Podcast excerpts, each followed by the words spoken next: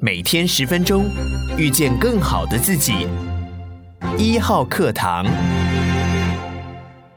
大家好，我是丁学文，很高兴又到了每一周啊，跟大家一起看看过去一周全世界发生重要的财经新闻。我想很多听众也知道啊。我现在其实也困在上海，所以刚好恭逢其盛，整个上海的封城。所以今天第一则新闻我要谈的呢，就是中国这个封城到底对全世界有什么样的影响？那我要讲的新闻呢是四月十二号啊，世界银行的总裁 David Malpass 在波兰的华沙公开表示，世界各国正在努力实现供应链的多元化，并减少对中国的依赖，这可能对大家都有好处啊。所以他们已经开始担心中国的不稳定。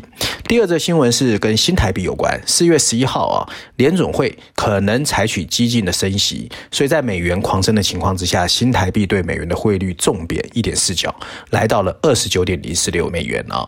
那这是新台币汇率一年半以来第一次出现二十九字头。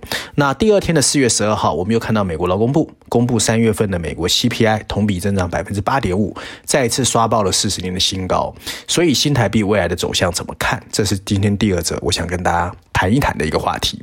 首先，第一则新闻呢，就有关中国封城这个哦。路透社的标题写的是“来自中国供应链多样化，可能对每个人都有好处”，这是世界银行行长在路透社讲的一个标题。CNBC 的标题是 “S&P 啊，首席经济学家表示，德国和俄罗斯的贸易破裂可能会引发金融冲击啊。”那另外，经济学也有一篇标题写的是“中国做错的地方：疫情、经济和乌克兰战争”。我想这一次 Malpass 之所以会讲这样的话哦，其实很大的一个原因当。就是因为不管是房地产的风暴，甚至这一次的封城，其实让全世界各个领域哦，尤其供应链哦，都有一些影响。那经济增长的预期也会被下调。不过德国之声认为，Malpass 会这样说呢，最主要是过去几年中国跟世界银行的关系不是太好。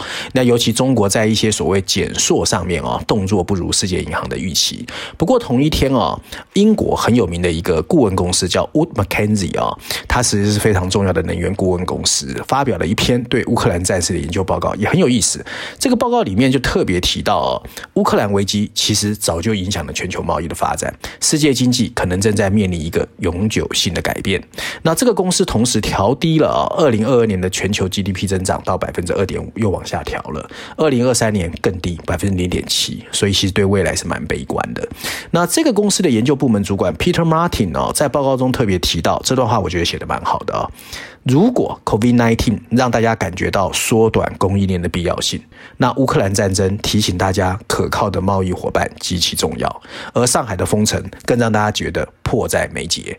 而这些变化呢，当然会导致全球贸易的不断调整，全球经济会因为大家更重视可靠的贸易伙伴和更短的供应链而变得更加的区域分化。大家要注意哦，区域分化，我谈过很多次，全球化不会回来了，一定是区域分化。事实上哦，今年本来就是中国大陆非常关键的一年。目前为止，它的发展趋势让它看起来艰难处处。俄罗斯战争还没结束。疫情爆发，却竟然让中国把上海和几个工业重镇都封控了。这搞得啊，本来今年的经济状况就不好，雪上加霜。那最近中国又公布了几个数据，包括它这个汽车的销售量下跌了百分之十点五，包括三月份的 CPI 上涨了百分之一点五。那整个情况就让大家对中国的未来经济发展当然是充满怀疑啊。那在外国企业努力应对着物流、制造和供应链乱局之际，中国的欧盟商会坐不住了。四月八号写了一封信给中国的副总理胡春华，那敦促大陆呢要重视所谓的清零政策到底合不合适，因为这会导致经济跟社会成本的迅速增加。那香港中文大学呢，其实最近有出一个报告，这个教授叫宋真哦，因为大家都在猜啊，那上海封城到底对全世界经济怎么去影响？那我们都知道啊，其实过去中国大陆很多的经济数据不是那么透明，不过他的报告我觉得倒有一些东西值得我们看，它里面是特别去观察哦，在四月一号以前，城际卡车流量来推算各个城市的实际收入变化。不过很可惜，这个报告没有包括深圳跟上海哦。那这个研究发现啊，如果封城两周造成的经济损失大概是当月 GDP 的百分之三十二左右，全年 GDP 的百分之二点七左右。可是如果封城一个月哦，大概是百分之四点五。那大家都知道，上海已经封城快一个月了哦。那特别值得一提的是哦，研究人员有说，像北京或上海这种超大城市哦。那影响当然很大，而且呢还会间接造成其他的边缘城市的经济损失。那众所周知哦，上海是中国大陆的金融中心跟航运中心。那为什么说它很大哦？因为全中国只有两个城市，它的 GDP 一年的哦超过四兆，除了北京之外就是上海哦。那另外呢，人口排名全国第十的上海，它土地面积只有全中国的百分之零点零六，可是它贡献了全国百分之三点八的 GDP。所以呢，一天封城，上海的一百一十八亿元的 GDP 就不见了。还有更重要是，上海是中国的消费第一城，二零二一年的社会消费品总额一点八兆，它是全中国最大的。那作为航运中心，它也是全世界最大的贸易口岸的城市啊。连续十二年，上海港的集装箱吞吐量是世界第一的，而它的浦东机场啊，就是空港的口岸进出量也是连续十九年全中国第一，全世界第三。所以呢，会不会有影响？当然有影响。所以最近呢，网络上就各种说法都有。不过其实很多的供应链都因为啊，上海的封城。被 shut down 了啊！那上面的研究还认为，在极端情况下，如果中国十分之一的城市被迫封城两周，当月中国的 GDP 会损失百分之三点一，以二零二一年的 GDP 计算，就是接近三千亿人民币。然后另外呢，其实对制造业的影响已经开始出现。譬如说，最近公布的 PMI 采购经理人指数就往下滑了。四月一号公布，三月份的 PMI 回落二点三个百分点到四十八点一，通常低于五十哦，就是代表进入收缩哦，所以代表制造业也受到影响。那当然还有很多正面的东西在出来了，譬如说最近中国已经宣布要降息嘛，降一码，代表说其实中国也知道对它的经济其实会有负面的影响。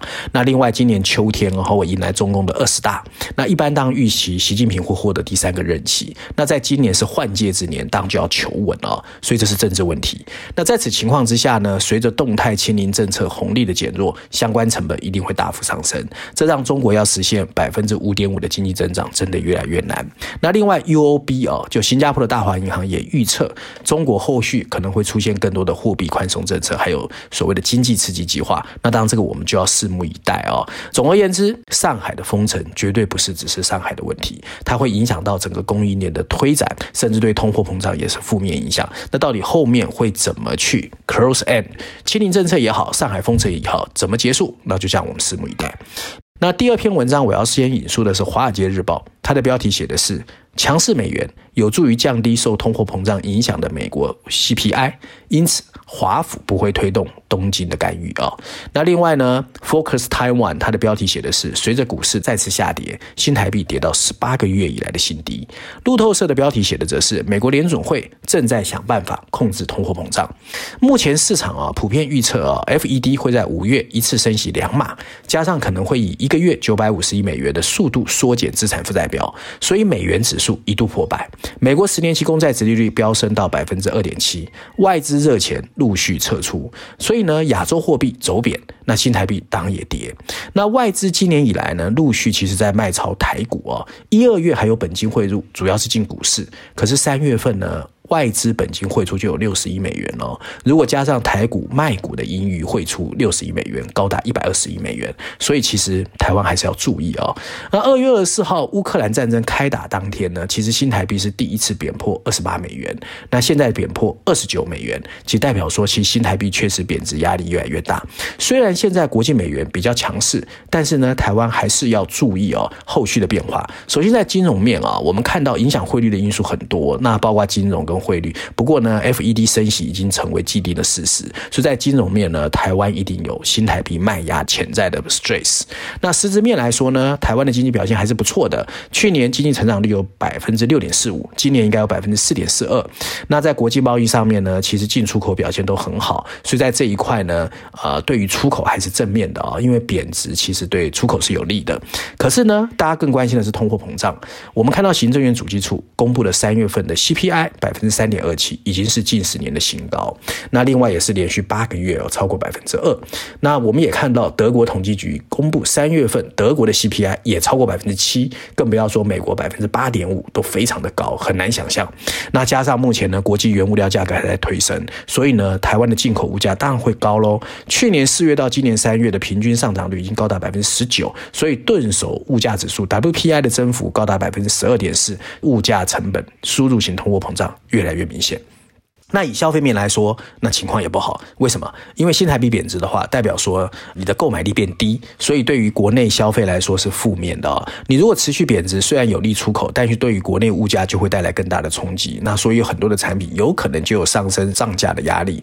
那这种会加重通货膨胀的压力跟预期，还有恶化所得的分配。那总之呢，我们还是要注意哦。现在在全球蔓延的通货膨胀，它影响的不是每一个人，其实对于弱势的产业，还有所谓相对比较贫困的人来说。会更明显。那新台币汇率如果持续贬值，不但不利于大多数的服务业，还会导致所得分配的恶化。那这样的结果，我想没有人要看的哦。那以投资面来说呢，外汇市场近期产生的巨大波动，其实影响台湾人比较关心的是美元、人民币跟日元，都有爱好者啊、不过美元跟人民币现在看起来是强势货币，日元比较弱哦。那预期未来的涨价空间呢？日元的低点看起来还没到，美元跟人民币则有更大的机会。所以以美元来说呢，因为美国已经确定要量化紧缩，而且还有升息，所以美元呢加上有避险的功能，所以短期之内它是最强的。那在对新台币上面呢，其实要看新台币再过来央行的后续政策，还有股票市场的表现，才能够去判断。那人民币呢，其实要看这一次的封城、它的疫情，还有它今年有什么样的一个刺激政策出来，才有办法判断。那日元的话，可能还要再等一下。那照例呢，我今天还是要推荐一下《经济学人》这一期的封面故事哦。那大家如果看到这一期的封面故事呢，其实非常有意思哦。它的标题呢是上海封城之前的照片哦。那这个照片呢，我们很清楚看到是在上海的人民路的隧道入口，一个全副防护设备的一个上海的交通警察。然后呢，上面有两排字，大字写的是“中国正在做错的事”，小字写的是“这不只是疫情”。确实，这篇文章主要在谈的其实就是上海封城。对全世界经济的影响，那大家都知道啊，其实过去有很多人会说，过去二十年中国的经济为什么发展那么好，就是它非常明智。当全世界的资本主义跟全球化在推升的时候，当西方的经济不如预期的时候，它趁势透过明智的改革开放，把中国的经济整个拱到全世界第二大的经济体。不过，经济学在里面也讽刺说，如果按照这个逻辑是对的，那这一次封城的这个决策看起来就没有那么明智。那文章里面也特别提到，现在中国面临的三个大山，除了所谓清零政策的防控啊，到底要怎么退出？那对中国的经济又会有什么负面的影响？这是第一个大山。第二个是乌克兰战争，乌克兰战争到底中国要怎么表态？跟俄罗斯之间的关系，对全球分化来说，它要怎么去应付？那第三个当就是经济增长，因为大家都知道，中国其实本来今年 GDP 的增长目标是百分之五点五，随着疫情的延宕不前，跟乌克兰战争的延宕不前，那对中国的经济增长肯定有负面的影响。那当经济学人在文章最后会有特别。去说了，我们也不要低估中国的这个所谓专制政权的这个号召力。它一旦动员的时候，很多问题还是可以解决的。但是呢，经济学还是说，不管怎么样，现在看着上海空无一个人跟一个车的街道，我们还是要认真去想，中国到底未来何去何从。以上就今天我想跟大家分享有关过去一周的重要的财经新闻，希望大家喜欢。我们下次见。